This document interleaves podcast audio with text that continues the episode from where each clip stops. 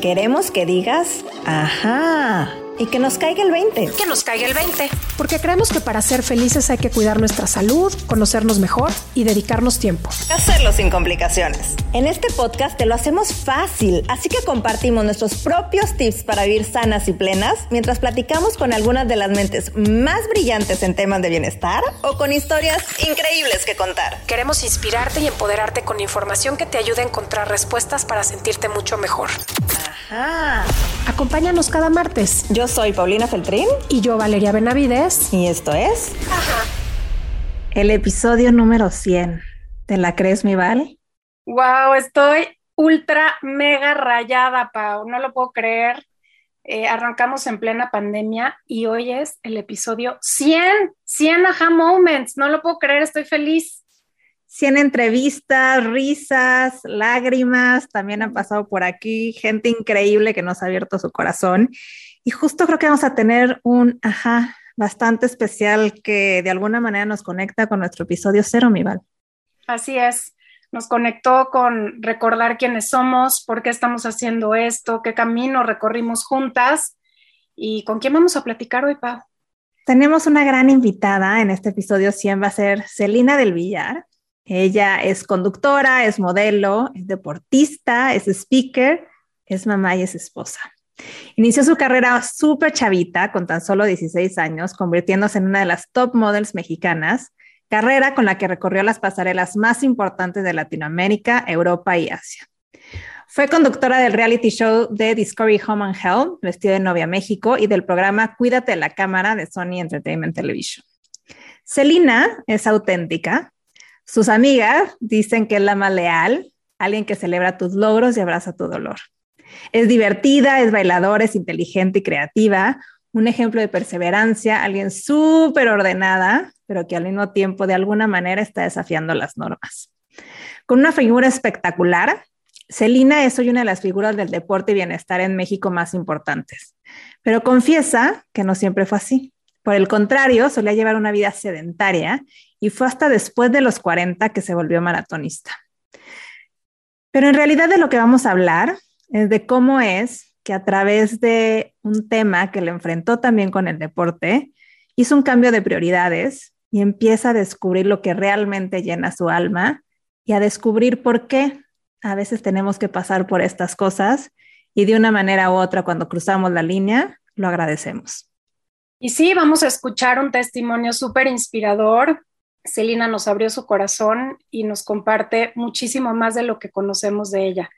Gracias por acompañarnos en este episodio. Quédense con nosotros. Celebramos muy agradecidas con ustedes este episodio número 100, así que muy bienvenidos.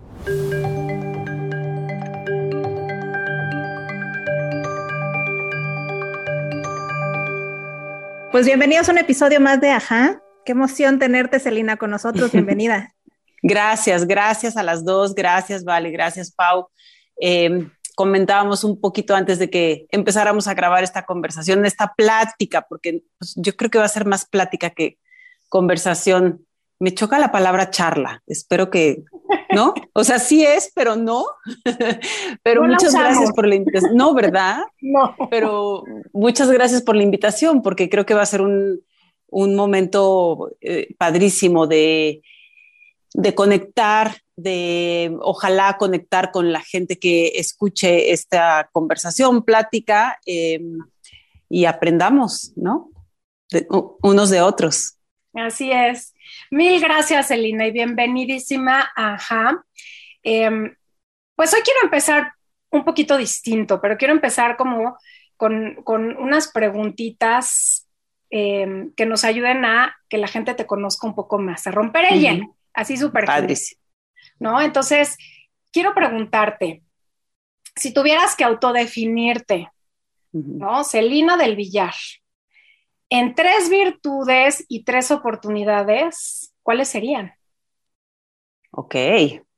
Em, muchas veces he pensado que las virtudes también pueden ser oportunidades y también pueden ser defectos dependiendo de la magnitud con, las que, con la que le entres a esa, a esa virtud, por ejemplo. Soy muy organizada y, yo lo considero una virtud, pero sí he aprendido a que me puedo pasar muy fácil y que se puede convertir inclusive en un defecto, el llegar al extremo de, eh, de la cuadradez, ¿no? De, ser demasiado esquema, demasiado eh, tratar de eh, la perfección y, bueno, estoy, estoy tratando de que pase de ser un defecto a ser una gran virtud y yo creo que estoy en el proceso y creo que no, la, que no voy mal en eso.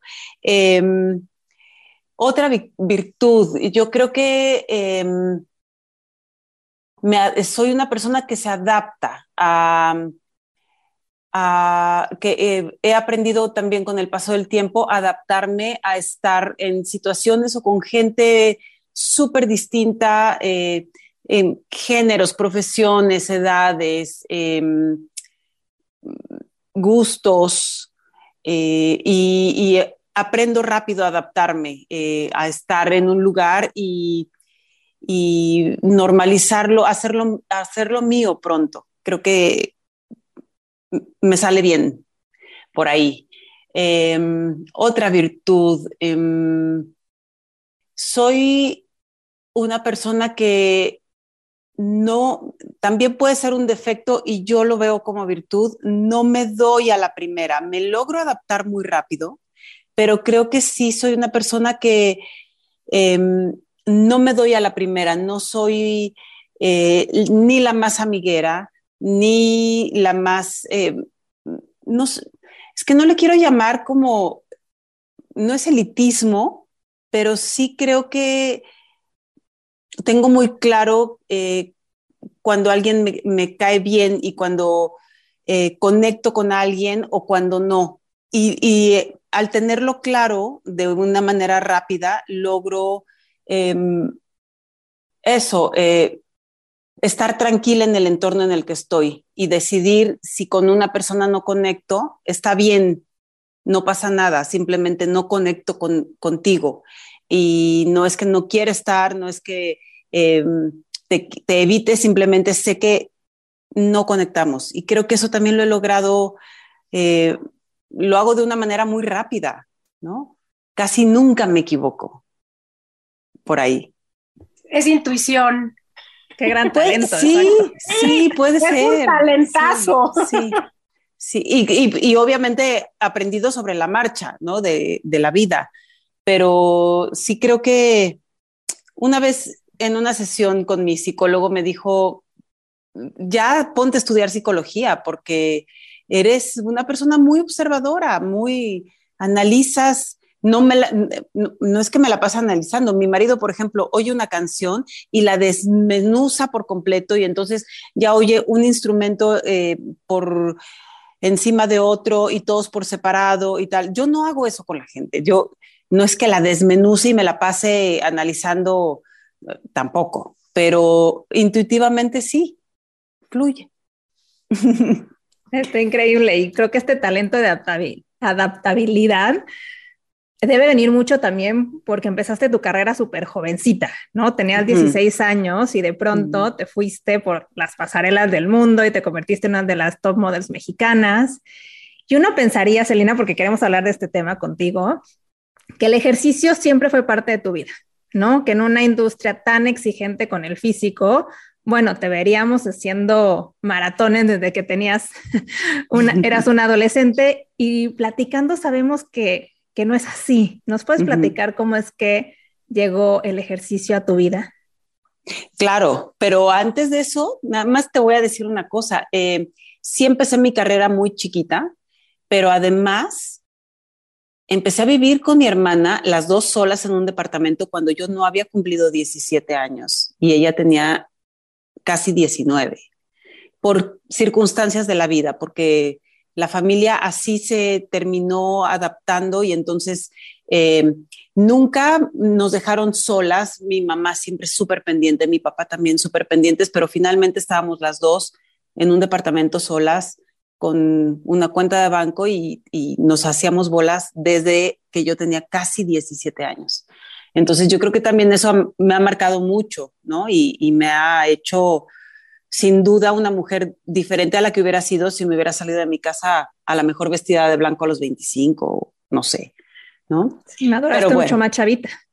Sí, sí, sin duda sí. Eh, así, nos, así nos fue, ¿no? Así fue nuestra vida y, y, creo, y siempre lo he dicho, que las bases que nos dieron en nuestra casa hasta ese momento fue lo que hizo que, que mi hermana y yo hiciéramos una vida responsable desde entonces, sin hacer ejercicio.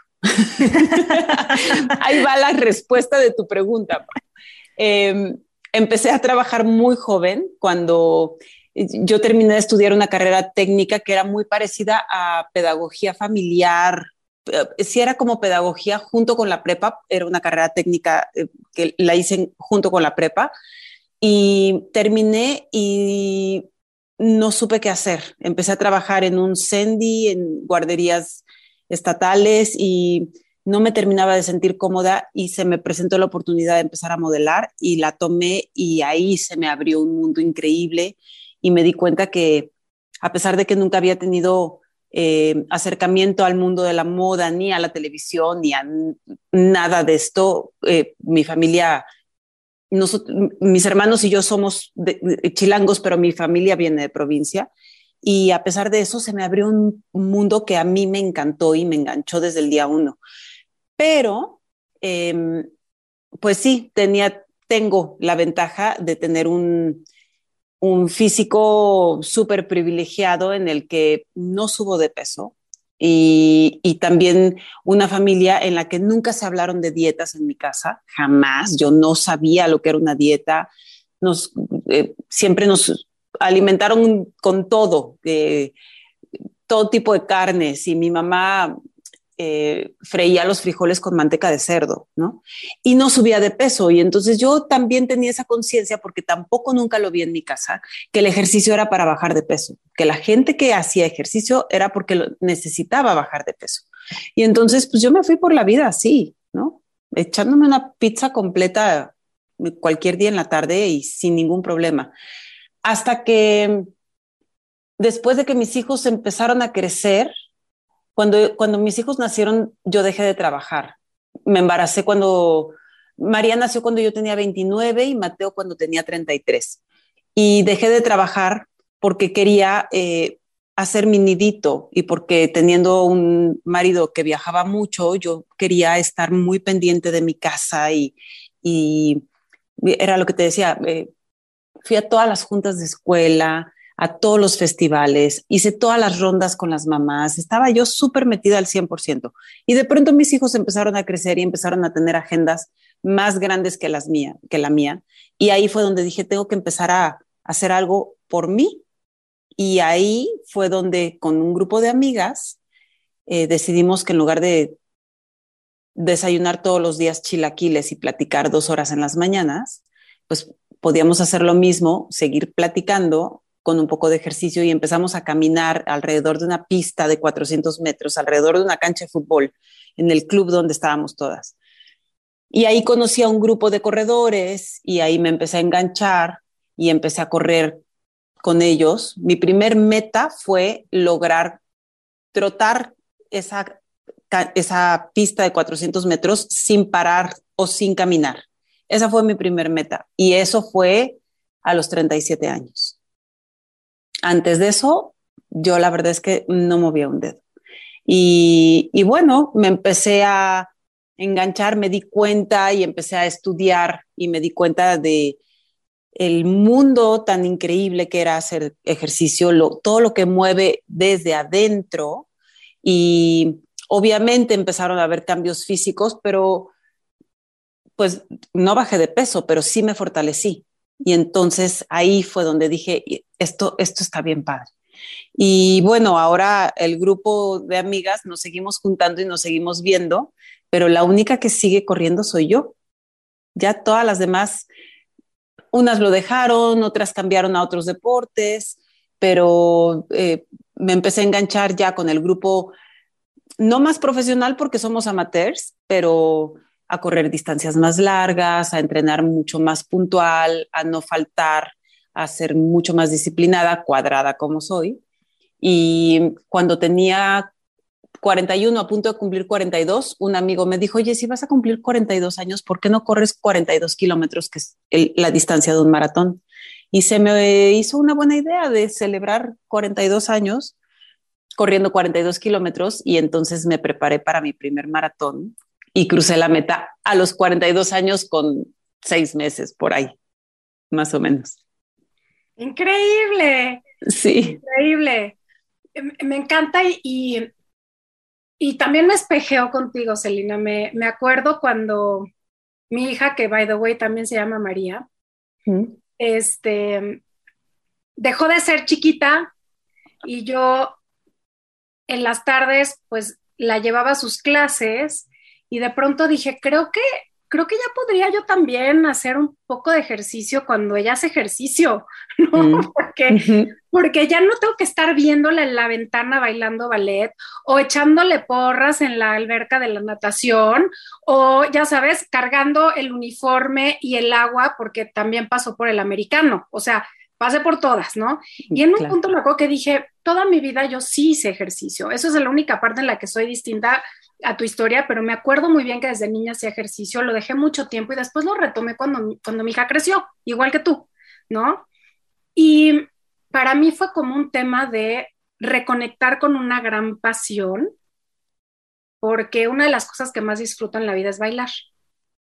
Entonces, para mí fue como, wow, voy a entrar al jazz, o a la clase de lo que sea mientras me pongan música. O sea, puede ser hasta pilates, no hay bronca, pero yo necesito la música y el ejercicio y para mí es bailar aunque esté en un mat de yoga, ¿no?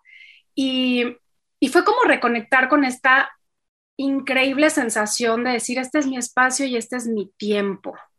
Y pensando en eso y pensando en que independientemente de que te tardaste un montón de tiempo en tu vida en conectarte con el movimiento, me encantaría saber qué significa hoy para ti el movimiento en la vida.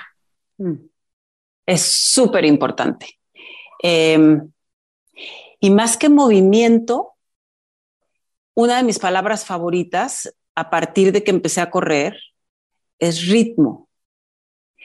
Em, sin ritmo, el movimiento para mí no tiene mucho sentido y sin ritmo la vida para mí no tiene mucho sentido porque eh, creo que hace que fluyas de cierta manera, ¿no? Y entonces, eh, sí, moverme es increíble, pero cuando logro conectarme, eh, hacer una meditación en movimiento, porque entro en un ritmo cuando estoy entrenando o en una carrera, ya, me olvido, eh, es como cuando vas en un coche y no te das cuenta cuando llegaste de un punto a otro y no te das cuenta cuántos semáforos pasaste y ni te acuerdas de las calles por las que pasaste. A veces, no me pasa siempre, pero cuando me pasa es cuando ese movimiento entra en un ritmo perfecto o casi perfecto y se convierte en una meditación en movimiento y entonces logro objetivos que ni tenía pensados, eh, mi respiración se convierte en otra, que ese es también súper importante, ¿no? El movimiento de la respiración, inhalar y exhalar,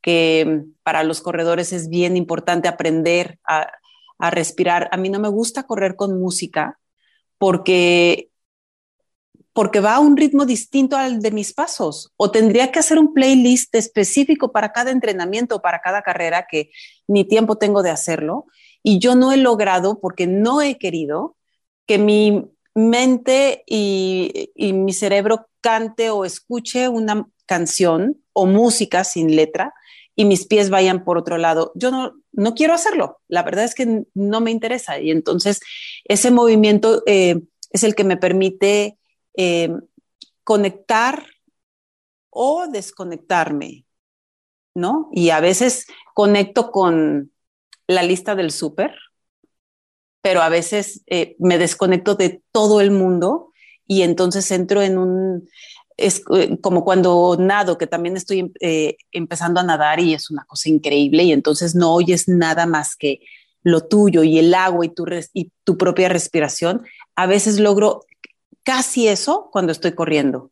Es súper importante. Em, sí, creo que movimiento sin ritmo, mm, por lo menos cuando estoy corriendo, mm, mm, no. Igual que bailar, ¿no? O igual que el sexo, o igual que tantas cosas, ¿no? Que necesitas tener ese ritmo para cocinar. Me parece que también necesitas un ritmo para cocinar. Em, y, todo eso también me ha enseñado mucho a, a bajarle dos rayitas al estrés y a no sentir que todo tiene prisa. Y entonces que eh, todo tiene que estar hecho a, cierto horario y, que lo tengo que terminar lo antes posible porque tengo muchas cosas que hacer. Eh, también me ha enseñado mucho a bajarle ¿no? a, a, eso y a que el ritmo sea, aún en la Ciudad de México, que no está fácil, que el ritmo me ayude a bajarle dos rayitas al estrés. Oye, Celina, hablas como de este mental fitness, ¿no? Que viene muy mm. acompañado del ejercicio y hablas de ritmo y hablas de entrar como en este flow en el que conectamos y en el que estamos como muy inspirados y muy en el momento. Pero también esta parte, aunque las carreras y los maratones en particular tienen un entrenamiento súper duro, de muchísima disciplina, también hay que ser flexibles, ¿no? También hay que aprender en qué momento eh, vamos a acelerar, en qué momento tenemos también que estirar después de una carrera y a tener muchísima paciencia, que pareciera que son, perdón, cosas opuestas. De esta parte del entrenar la mente, porque yo creo que todo es un músculo, ¿qué es a lo que más te ha ayudado este ritmo y este movimiento? Em, me ha ayudado a entender que que no me puedo comer el mundo y que todo debe tener un tiempo y un momento en la vida. Em, estoy en un equipo súper competitivo de gente que tienen desde 22 hasta 60 y tantos años y todos son muy competitivos.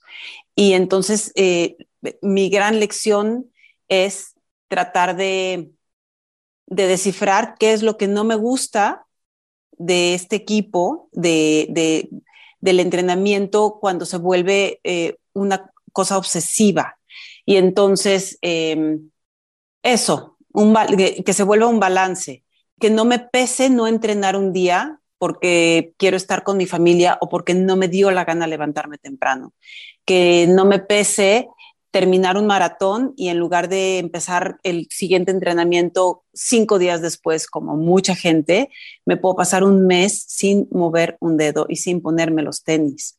Em, cuesta trabajo, pero eso me ha ayudado a que cuando tengo una lesión sea mucho más paciente y no regrese medio lesionada, pero ya no me duele mucho y me meto una pastilla y entonces pues ya eh, regreso al entrenamiento, me ha ayudado a tener esa paciencia y decir, todavía no estoy lista para regresar. Me ha ayudado a, disfrutar un poco eh, el resto de las cosas. La vida no se conforma de, una sola actividad, ni el trabajo, ni la escuela, ni el ejercicio, ni la familia, ni tus amigos tienen que ser em, eh, la, la, actividad más importante. Yo creo que sí necesitamos, y hay prioridades, obviamente, pero, pero darle su tiempo y su espacio a, todas las cosas, ¿no? No dejar de gozar, ¿no? O sea, como lo que está diciendo, por más disciplina, no dejar de disfrutarlo. Exacto. Eh, yo tuve, he tenido dos eventos fuertes de salud. Eh, uno, curiosamente, Vale se va a reír de mí, pero cuando María, mi hija, nació, a los pocos meses me, se me detonó un hipertiroidismo a un extremo así increíble hasta que un día terminé tirada en una calle como atropellada, me abrí la cabeza porque me pegué en la banqueta, salieron los papeles volando porque iba a meter un recibo de honorarios a no sé qué empresa, ya traía una Coca-Cola en la mano porque me sentía muy mal y necesitaba algo de azúcar, entonces todo tirado, yo sangre, tal. Y entonces em, me dieron yodo radioactivo para matarme parte de la tiroides y, me tuvieron que encerrar unos días porque estaba yo llena de radiación. A mí no me abrieron, pero sí me la quemaron, digamos, ¿no? Y no por completo, pero, eh, pero sí. Y, empezó todo un proceso también eh, de recuperación y de sentirme mal durante mucho tiempo y tal. Todavía no entraba a hacer ejercicio. Eso fue cuando María tenía un año, cuando mucho, casi un año. Y estaba yo trabajando en un ritmo súper acelerado y así, eh, me frenaron en seco, ¿no? Tuve que aprender a, bajarle, ¿no? Al, al, estrés, al ritmo de trabajo, a los horarios, a, y entonces ahí empezaron como mis prioridades. Y luego cuando empecé a correr, em, lo reafirmé, me di cuenta que, que sí necesitamos un poco de todo, pero, pero que sí necesitamos también em, que no se vuelvan obsesiones ninguna de las actividades esenciales de la vida. Nada, no se puede volver una obsesión. irte a los extremos no está padre. Me resuena muchísimo. Siempre digo, ni todo ni nada, que es justo lo que acabas de decir, ¿no? En este movimiento y en esta disciplina que implica el movimiento y el ejercicio es como, o sea, sí, me disciplino, le echo ganas, me entreno, pero si un día estoy agotada y voto todo, voto todo y no pasa nada. Si un día me quiero comer otra vez una pizza entera porque estoy en el lugar indicado y se me da la gana, pues lo hago y no pasa, o sea, no pasa nada, ¿no? Ni todo ni nada. Y, y ahora quiero como retomar esto que compartes, Elina, porque creo que las tres hemos sido em, mujeres que por alguna razón hemos decidido no compartir muchas de las cosas que nos han pasado en relación a nuestra salud. Y lo platicábamos justo antes de empezar, pero, pero hay algo que nos une y creo que tiene que ver y es mi opinión muy personal, tiene, creo que tiene que ver mucho con nuestra generación, creo que tiene que ver mucho con la cultura, em, con los estereotipos que aprendemos, que admiramos, en donde nos volvemos mujeres sumamente independientes, autosuficientes y por lo tanto confundimos esa independencia y esa autosuficiencia con pues no saber pedir ayuda muchas veces, eh, otras veces con no compartir lo que sentimos y no permitirnos sentir.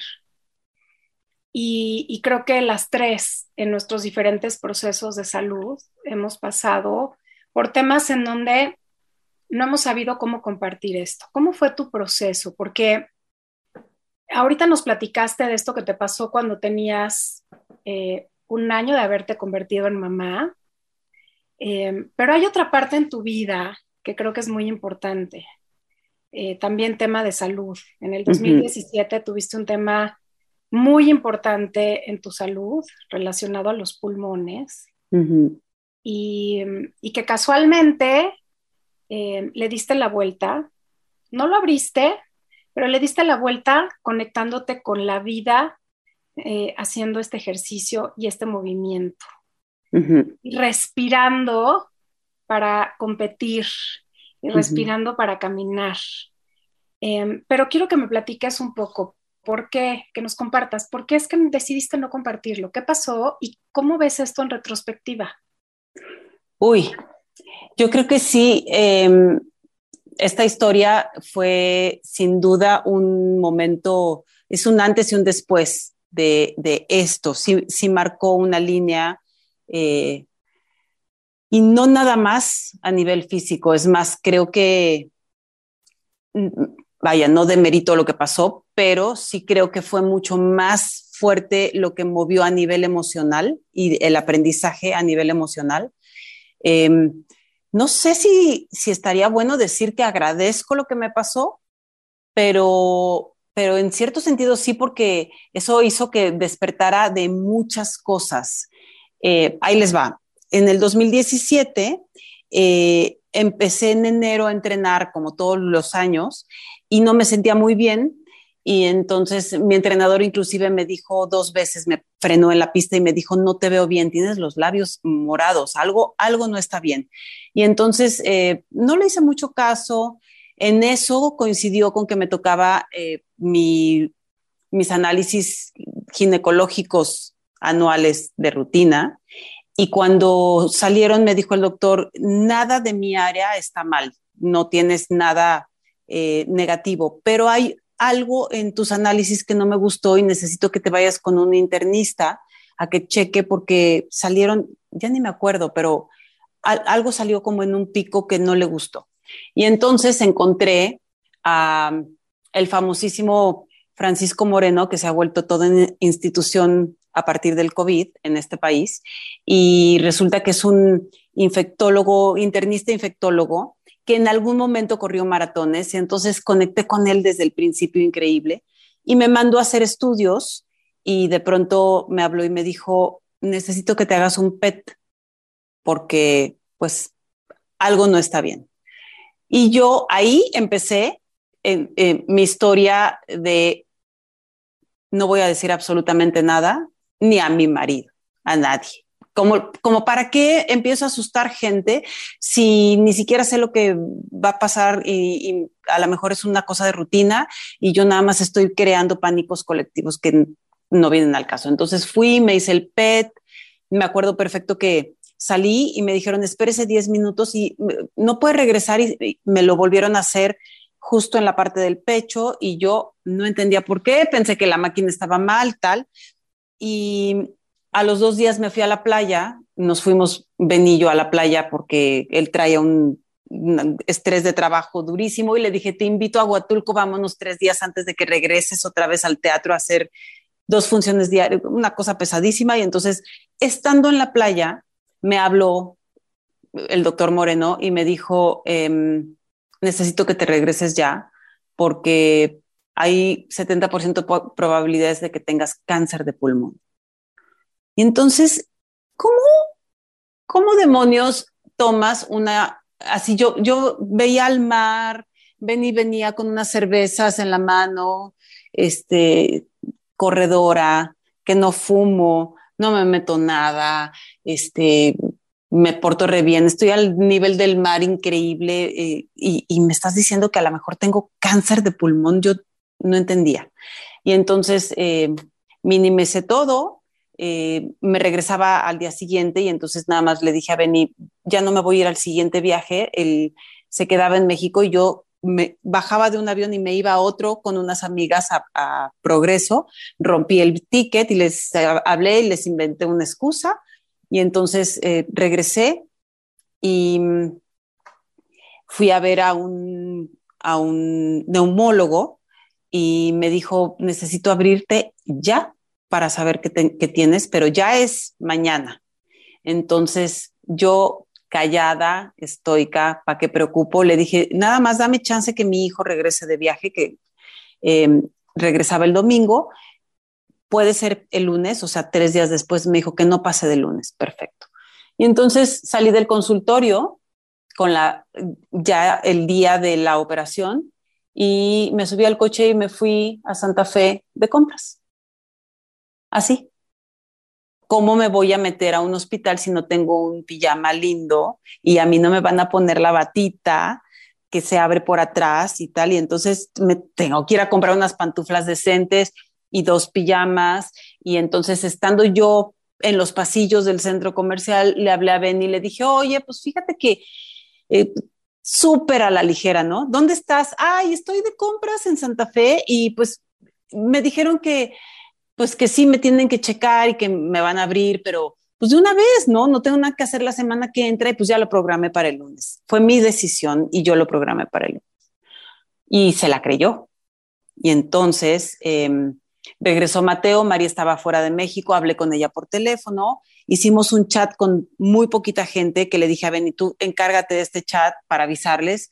Es casi de rutina, ni vengan. Eh, no es ambulatoria, pero casi, cuando yo sabía que había un 70% de probabilidades de que fuera cáncer de, pulmón y el doctor me dijo, si resulta positivo y, es cáncer, eso fue en abril, me dijo, te damos seis meses.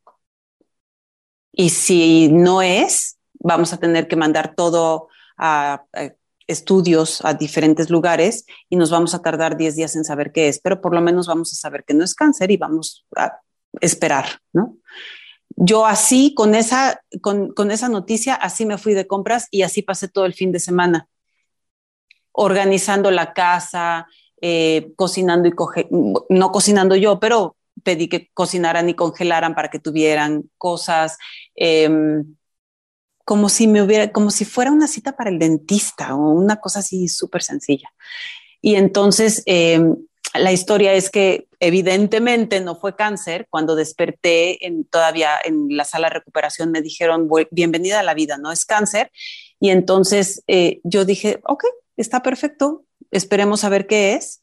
Y a partir de ahí, nunca le dije a nadie lo que a mí me dolía respirar 24/7, porque pues me quitaron un cacho de pulmón de este tamaño, me rasparon los ganglios, me, me, rasparon la parte de arriba y me quitaron la parte de abajo. Entonces me dolía respirar y yo me encerraba en el baño a llorar sola y salía y yo como si nada. Me porté muy bien, me dijeron no puedes bajar escaleras durante tres días y no bajé escaleras y fui la más eh, consciente de que mientras más rápido me recuperara, menos iba a dar lata a la gente. A mí me preocupaba preocupar, dar lata em, y sobre todo que me vieran débil y que me vieran vulnerable y cómo voy a hacer que mis hijos em, se sientan bien si me ven llorando. Y entonces yo siempre estoica y nunca demostré nada.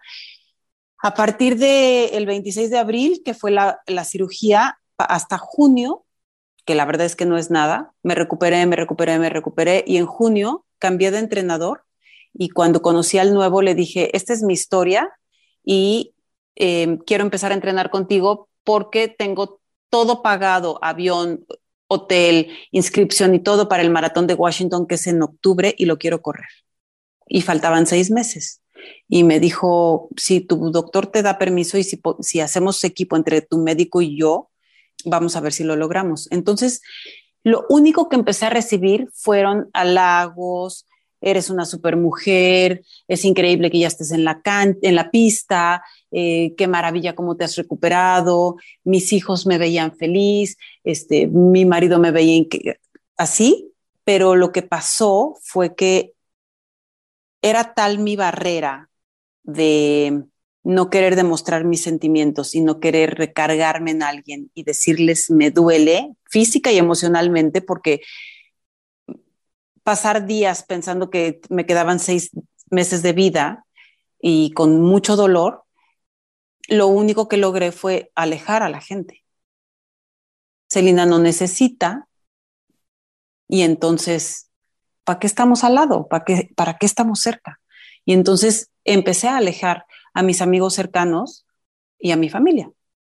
Y entonces yo me convertí en una mujer que todos los días me levantaba a entrenar mucho más puntual. Por primera vez me empecé a fijar más en, en mi alimentación para poder rendir mejor. Eh, recibía halagos, halagos, halagos, halagos y al mismo tiempo alejaba y alejaba y alejaba y alejaba a la gente por no querer demostrar una vulnerabilidad que a mí en ese momento me parecía que era sinónimo de debilidad. Y entonces empezó a, eh, empecé a tener problemas con mis hijos. Cuando empecé a buscar a mis amigos otra vez y a mis amigas, ya no estaban, ya me dejaban de invitar, eh, como romper esa relación y empecé a tener problemas en mi matrimonio. Todo eso por no querer molestar a los demás, por no querer pedir ayuda y, y decir, te necesito y soy vulnerable. Por eso siempre digo que fue un parteaguas en, en mi vida, mucho más que a nivel físico, a nivel emocional porque ahí fue un despertar. Cuando yo me di cuenta, fue cuando, no sé en qué momento dije, sí, creo que necesito ayuda profesional, necesito un psicólogo y necesitamos una terapia de pareja. Y ahí fue donde dije, ¿por? ¿No? Mm. Me costó muchísimo trabajo eh, entender que la vulnerabilidad es sinónimo de fortaleza y no de debilidad que está bien que te duela, que está bien que, que pases por un proceso. Yo me brinqué todo ese proceso de recuperación, me lo brinqué. así, me lo brinqué. Yo crucé la meta del maratón de Washington en octubre sintiéndome de la chingada. No físicamente, pero emocionalmente estaba yo destrozada. Y crucé ese maratón y me colgué la medalla y tengo una, una foto eh, con una cerveza y mi medalla con una sonrisa enorme y, me, y veo esa mirada y la veo súper triste. Y me acuerdo de ese momento y es un momento bien triste. Y yo no entendía por qué. Y entonces ahí fue donde empecé el trabajo, ¿no? Que sigue y seguirá. Y donde decidí que sí era necesaria eh, terapia porque mucha gente me había dicho y sobre todo Benny me había pedido que fuéramos a terapia y, por separado y juntos y yo me negaba porque yo pensaba que todo estaba perfecto. ¿Para qué me estás pidiendo terapia a mí que estoy súper fuerte? Y bueno, ahora soy pro terapias y sí creo que el proceso no va a terminar nunca, pero pero sí se ha convertido en un despertar, así se me abrió otro mundo totalmente diferente. Y ahí fue donde empecé a pensar en otras prioridades, no, no otras, cambiar mis prioridades, ¿no? ¿Qué es lo realmente importante en la vida? ¿A qué le tengo que dar el tiempo y a qué no es tan necesario? ¿no? Mi familia siempre ha sido prioridad, pero también empecé a pensar que yo era prioridad antes que ellos. Mm. Te escucho y, y, me espejeo muchísimo porque hay una parte en que no queremos convertirnos en nuestra condición, ¿no? Eh, yo te escucho diciendo, me dolía respirar todos los días, pero a nadie se lo quise decir y entonces me encerraba en el baño porque no quería admitirlo, ¿no? Y, y me espejeo porque mi condición era de comer y yo no podía comer, no, no podía comer, entonces era súper complicado y respirar y comer son cosas que no puedes dejar de hacer, ¿no? No es como un alcohólico que dices, bueno, déjalo, pero no tiene nada que ver con tu vida. No puedes ni dejar de respirar ni dejar de comer. Y así como tú, regresé a la vida y yo como si no hubiera pasado nada. Y como tú dices, viene con una carga súper fuerte, viene con una carga de, eh, como que siento que hay un coraje interior que nos saca adelante y es esta valentía de tengo que estar mejor. Y entonces como que oculta las cosas porque hay un sentido de supervivencia, pero al mismo tiempo empezamos a guardar en una bolsita todas las cosas que no queremos ver y que no queremos enfrentar. Y sin duda creo que la comunidad es una de las fortalezas más grandes de la vida. Hay infinidad de estudios que dicen, por ejemplo, hay uno que me acuerdo ahorita que dicen que el sentimiento de soledad equivale en temas de salud a fumar dos cajetillas de tabaco al día. Entonces, cómo esto se nos empieza a acumular de una forma impactante cuando no queremos ver todo lo que está pasando, ¿no? Me encantaría tratar de entender un poco mejor cómo fue que a través de esta fortaleza que te llevó a enfrentarlo de una manera muy particular, que yo creo que muchos también en este proceso de sanación de alguna manera es un proceso bien personal. Nadie está pasando lo que está pasando por tu mente. Inclusive gente que ha pasado por lo mismo que tú, no eres tú. Y hay una mm. parte de soledad que viene implícita en estos procesos de salud. Pero también hay otra parte en que se nos olvida que la comunidad es un como esa muletilla y esa parte que necesitamos para salir adelante. Ahora que te has dado cuenta, ¿cómo ha sido tu proceso de regresar a vivir en comunidad? No ha sido fácil por varios factores. Uno, porque yo estaba muy acostumbrada a, eso, a, según yo, fortalecerme, eh, autofortalecerme, ¿no? no necesitar de nadie. Y ese era, quizá por como viví de niña, quizá porque a los 16 ya tenía que ser autosuficiente y me tenía que valer por mí misma. Quizá porque mi mamá, yo siempre la vi así, nunca, nunca la vi llorar, nunca la vi quebrarse, nunca la vi compartiendo dolor, nunca. Entonces, creo que fueron muchos factores los que me hicieron, los que hicieron que me costara trabajo regresar o aprender a estar en comunidad y aprender a pedir ayuda. Y también porque a mí me gusta estar sola. Eh, esa soledad de la que tú hablas, de las dos cajetillas, eh, es cuando, cuando no la pides y te llega, ¿no? Eh, yo la sigo necesitando, la, la, tengo que procurar, me tengo que ir de viaje sola de vez en cuando, tengo que escaparme del mundo de vez en cuando y, quedarme sola, me engento con facilidad, tal, y entonces eso también hizo que el proceso fuera más lento. Pero em, una vez que logré, una vez que entendí que em, había que experimentar el compartir y el estar en comunidad y ayudarnos y hacer equipo con, con los que están a tu alrededor, eh, fue mucho más fácil, ¿no? Y el proceso se aceleró. Y entonces em, yo rara vez tenía comunicación con mis amigas si ellas no se comunicaban conmigo, por ejemplo. O sea, si, si ellas no me llamaban, yo no sentía la necesidad. Y entonces empezó el, proceso en decir, tengo que hacerlo porque al final sé que me cae bien y que agradezco eso, em, pero empezaba por un tengo que hacerlo, ¿no? Hasta que se volvió mucho más natural, mucho más, eh, tengo ganas de, no es tengo que, sino tengo ganas, las necesito, ¿no? Em, aprendí a tener mucho mejor comunicación con mi mamá, por ejemplo, y con mi papá. Eh, no nos vemos muy seguido porque no viven en la ciudad, pero tampoco nos hablábamos muy seguido y no nos contábamos cosas y, y teníamos una comunicación con una barrera increíble.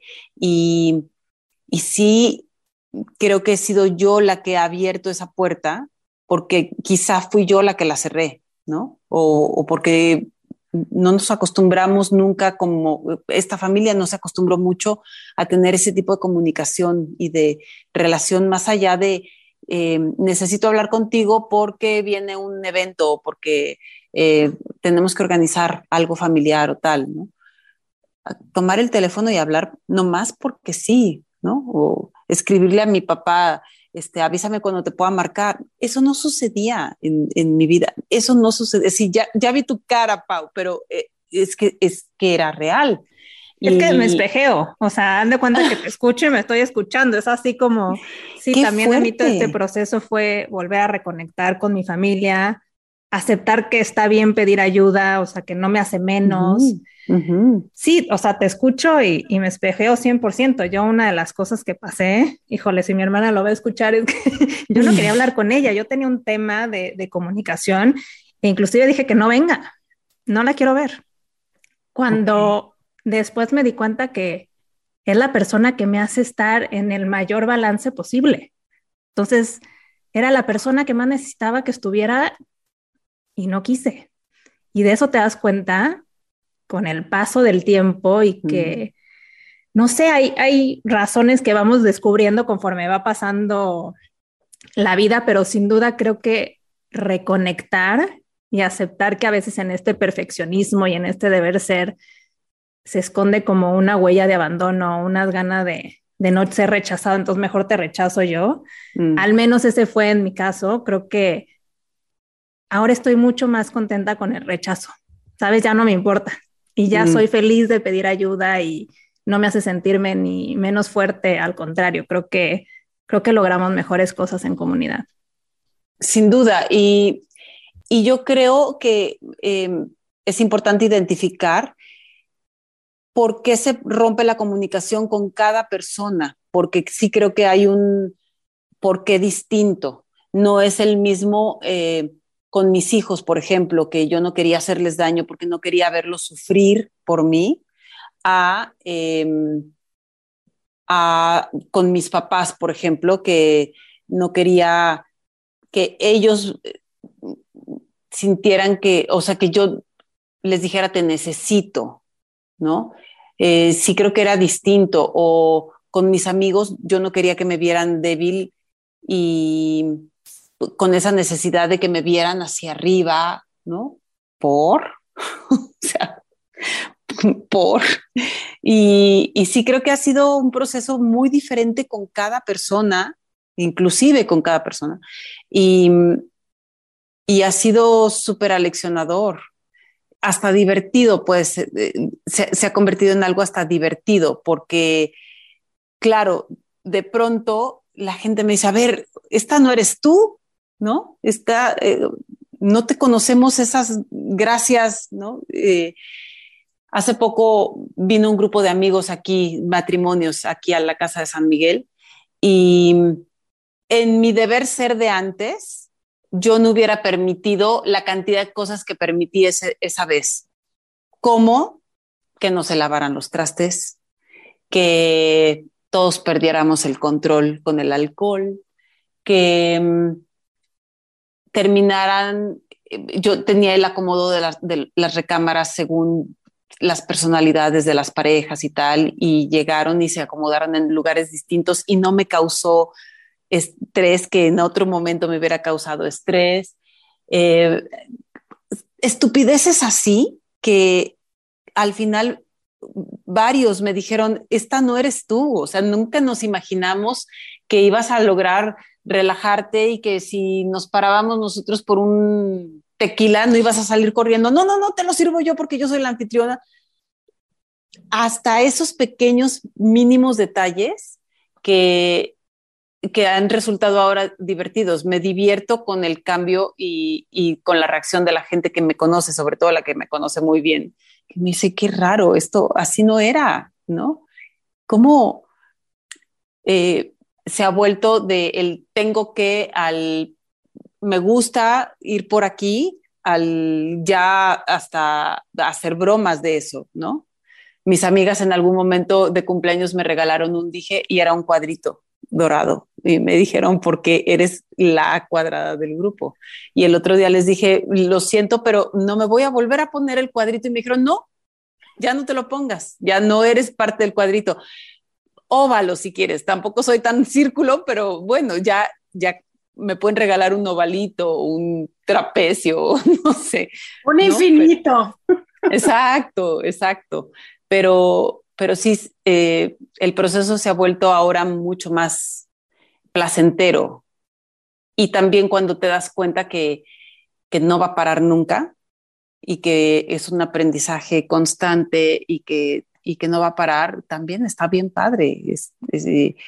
y creo que de las cosas que más agradezco es el, el aprendizaje hacia mis hijos, ¿no? Lo que ellos se dieron cuenta de que, eso no está padre, ¿no?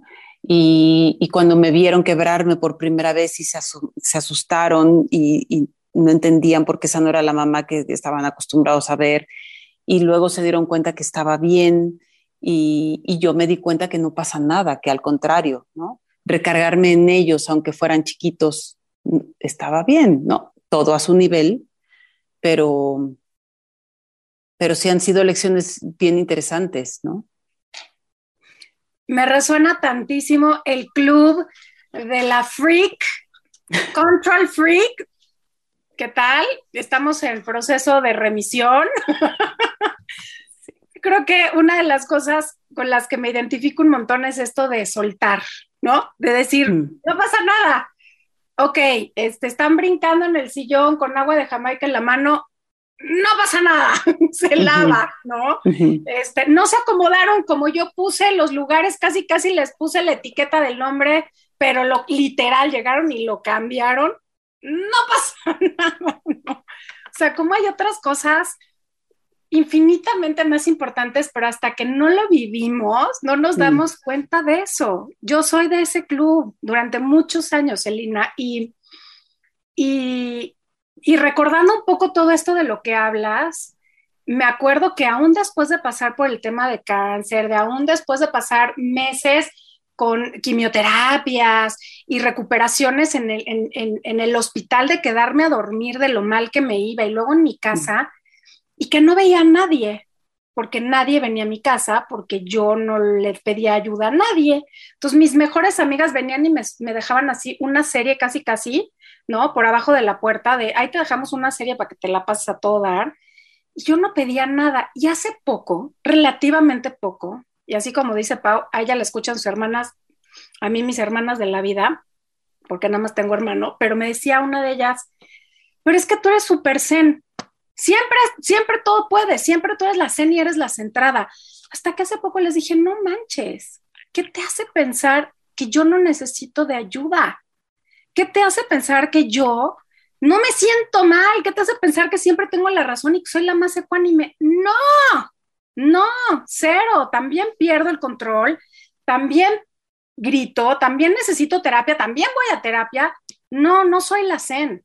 No, please, no me vean como, ya sabes, este nivel de, como dices, ¿no? La super mujer que logra todo, supera la enfermedad y aparte de todo es una chingona. No, eso no soy yo. Me suena muchísimo. Y hay una cosa que quiero retomar porque creo que es importante en este contexto. Me acuerdo de una de las cosas que fueron mi principal motivación para, independientemente de todos mis monstruos mentales y emocionales, decir sí a la vida, mm. literal. Y cuando también me dieron un pronóstico cero alentador, me acuerdo que dije, sí, sí quiero, pero además lo, lo merece mi hija. Mm. Quiero vivir con, o sea, quiero verla crecer, quiero ver, quiero ver su vida, quiero acompañarla, pero y también quiero disfrutar de mi vida en pareja.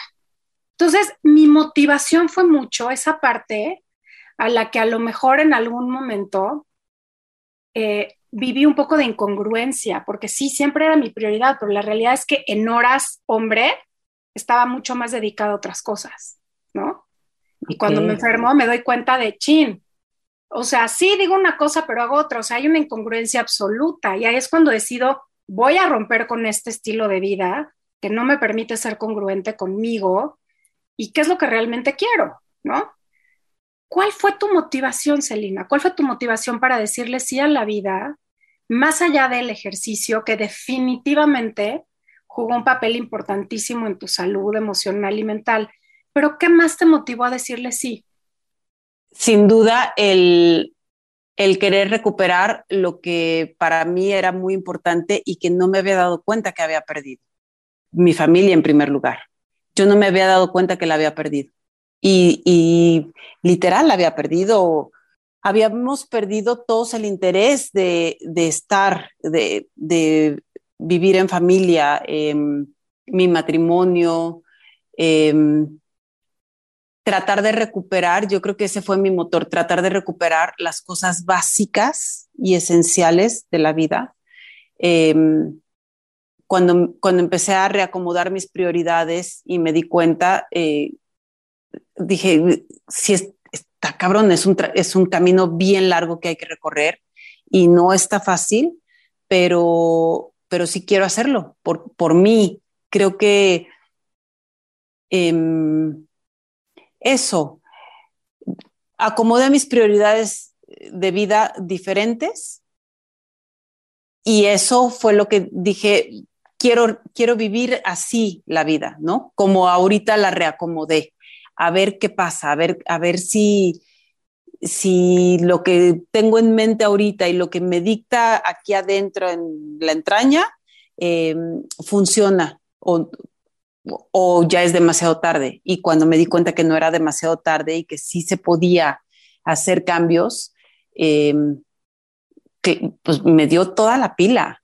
O sea, me dieron ganas. Y entonces lo que hice fue quizá lo que mucha gente hace al revés o, mucha gente hace lo contrario. En lugar de empezar a trabajar más y empezar a ponerme metas eh, mucho más complicadas, hice exactamente lo contrario. Dejé de trabajar a un ritmo eh, brutal, no dejé de correr nunca, pero sí le bajé mucho al, estrés del ejercicio. Em, empecé a hacer cosas que, que se me antojaban y que nunca había hecho y empecé a estudiar y empecé a cocinar, cosa que nunca en mi vida me había metido a la cocina cosas que para mucha gente pueden ser súper banales y, que las han hecho durante toda su vida y que a lo mejor ya están hasta acá y yo las empecé a descubrir, ¿no? Y esa, eso que siempre nos proponemos de vamos a leer más y que yo por lo pronto no lo hacía y siempre decía que quería leer más y no, ahora sí, sí voy a leer más sin sentirme culpable, sin sentir que estoy perdiendo el tiempo y sin sentir que estoy echando mi vida por la borda porque no estoy, vaya, antes mi prioridad era totalmente proporcional a, cuánto ganaba yo. A ese grado eran mis, mis prioridades de si no estoy ganando mucho dinero, entonces no estoy siendo una mujer exitosa. Es o sea, ahorita me, echo para atrás y, y, no puedo creer que a esa, esa era la vara con la que yo medía, ¿no? Y ahora, no. O sea, sí me gusta mucho trabajar, me gusta mucho tener mi, dinero y mi independencia económica y organizar mis, mis, cosas y mis viajes y mis compras y lo que sí, pero ya no es mi prioridad. Ya son otras cosas completamente diferentes. Y cuando lo hice, claro que me dieron ganas de, de seguir. Se me antojó muchísimo ese estilo de vida, se me antojó muchísimo. Cambié incluso hasta las cuentas de Instagram que sigo.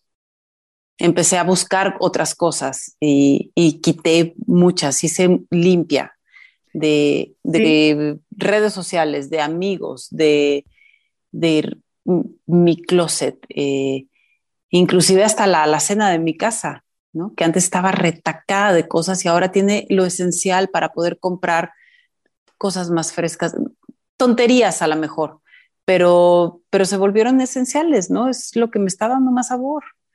Y, y me gusta. Es más, es más.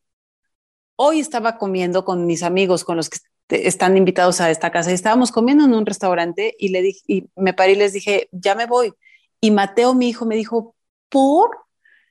Pues, ¿cuánto te van a pagar? Le dije, no, es que no me van a pagar un peso. Pero entonces estamos súper contentos aquí, súper a gusto. ¿Por qué dijiste que sí a lo que te vas a ir a hacer? Le dije, porque lo quiero hacer, porque yo quiero estar eh, haciendo eso y no me quita nada una hora que no esté con ustedes y tengo ganas de hacerlo. Los quiero mucho. Ya acabé de comer. Nos vemos al ratito y me paré de la mesa y me fui, cosa que antes no hubiera sucedido, ¿sabes? Eh, esa fue la pregunta de Mateo ¿Cuánto te van a pagar? Nada. Lo estoy haciendo por gusto. Así están mis prioridades ahora, ¿no?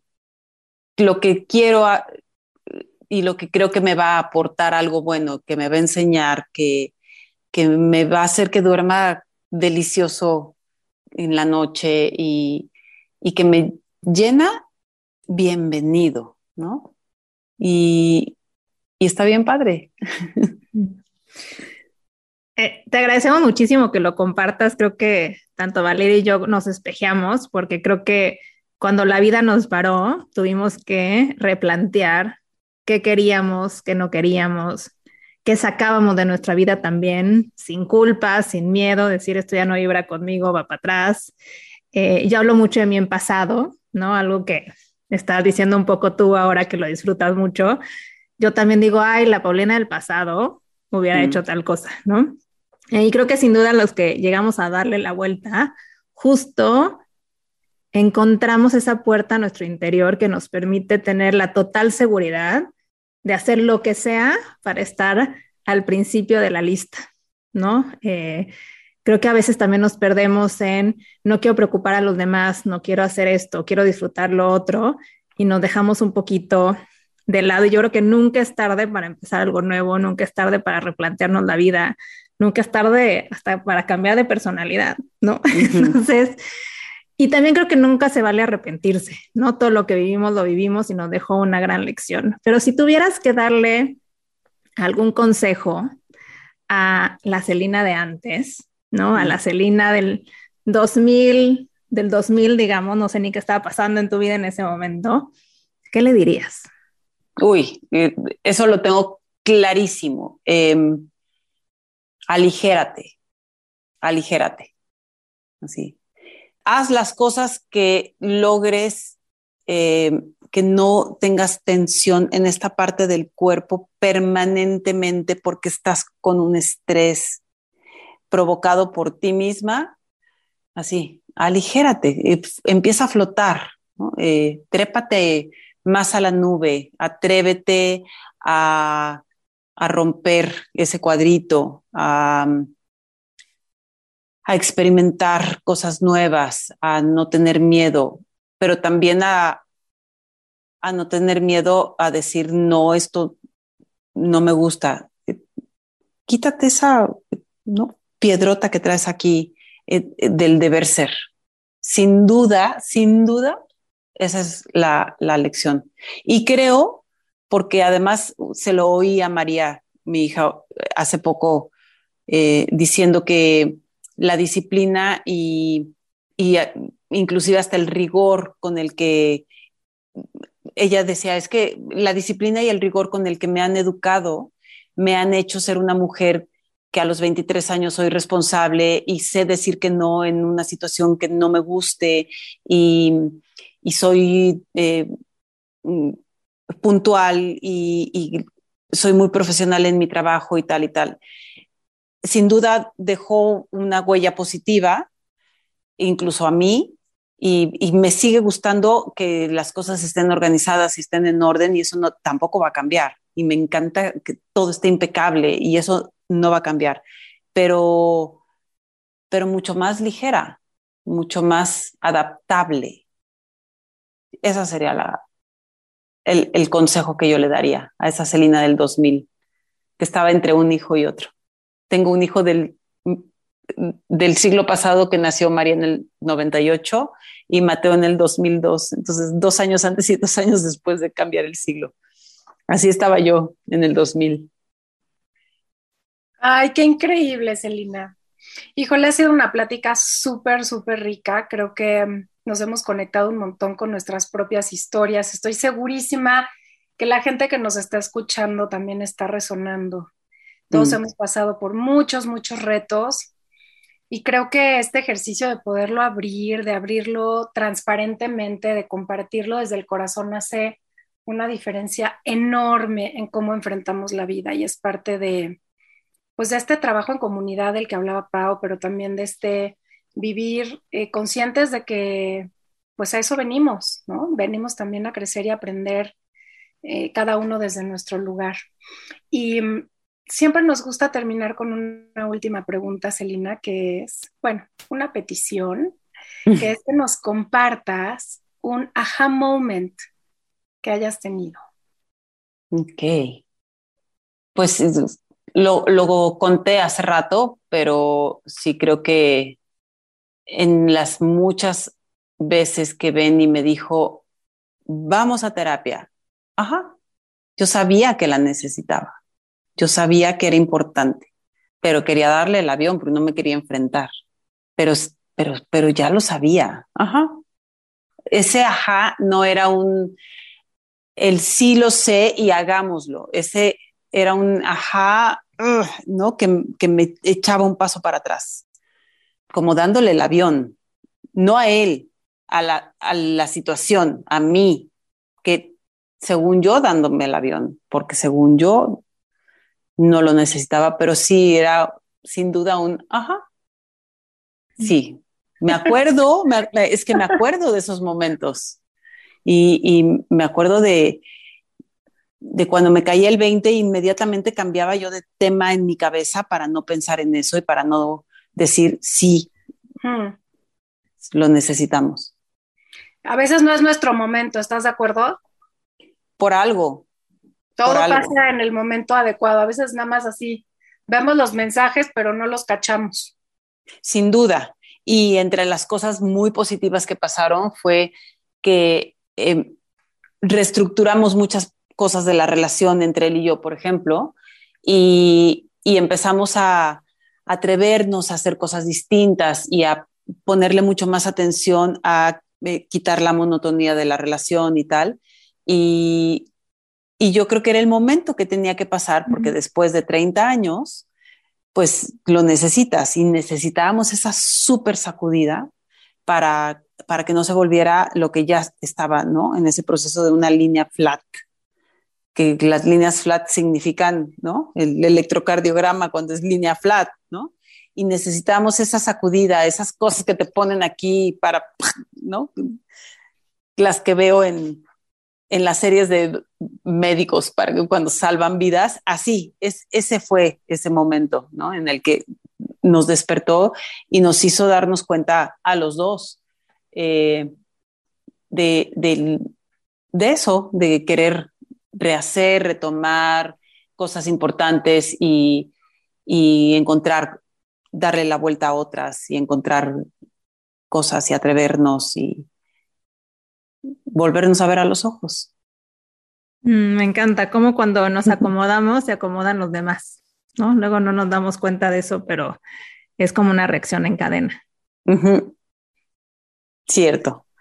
Pues muchas gracias, Elina. Nos encantó platicar contigo. De verdad resonamos las dos, nos espejeamos. Te agradecemos que hablas desde el corazón y que nos hayas dado la confianza en este espacio encantada de la vida. Y era lo que te decía, Pau, no con, no con todo el mundo, pero ojalá mucha gente escuche esta plática y ojalá conecte eh, mucha gente y, se atrevan. Y, y sí, eh, entender que la vulnerabilidad es sinónimo de valentía y no de debilidad y es sinónimo de fortaleza. Eh, creo que cambiaría muchísimo, haría el mundo mucho más sensible y mucho más sutil. Y, yo creo que cambiaría el mundo si, mm. más personas estuviéramos en, el, en ese proceso de, aprendizaje. Y creo que nuestra generación en especial eh, tendemos mucho a, a creer que la vulnerabilidad es sinónimo de, de debilidad. Y démosle un giro, ¿no? Y de no sostener a todos, ¿no? También luego como mujeres queremos sostener al mundo. Cierto. Celina, ¿dónde te sigue la gente si quiere conectar contigo? Pues eh, ahora la red que más uso, y no soy tan atascada con las redes, pero la que más uso es Instagram, Celina del Villar 1. Eh, en mi Twitter, Celina del Villar. Facebook, no, sin duda no lo uso, no lo uso tanto, pero en esas dos redes. Padrísimo. Mil gracias, Elina. Gracias por Gracias a ustedes. Pues mira, un episodio, mi Val, en el que yo no sé si tú me entrevistaste a mí, yo a ti o a Celina, las dos, pero sin duda algo memorable para estos 100 episodios. Sí, la verdad es que ha sido una plática súper rica. Sin planearlo, salió una conversación en donde conectamos muchísimo con nuestra historia, como decías al principio, y pues simplemente recordar que este es un espacio para inspirar, es un espacio para conectarnos con nuestras necesidades más profundas, es un espacio en el que pues a través de estos testimonios simplemente queremos, queremos hacer que todos se sientan con posibilidades, con nuevas opciones en la vida, con esta increíble intención de conectarse con uno mismo y crecer. Así que muchas gracias por acompañarnos. Gracias por este testimonio increíble, inspirador. Y pues sigue el episodio número 101. Nos vemos la siguiente semana. Nos encuentras en Aja como en redes como arroba aja.mx. Y gracias nuevamente. Yo soy Paulina Feltrín. Y yo Valeria Benavides. Y esto es Aja.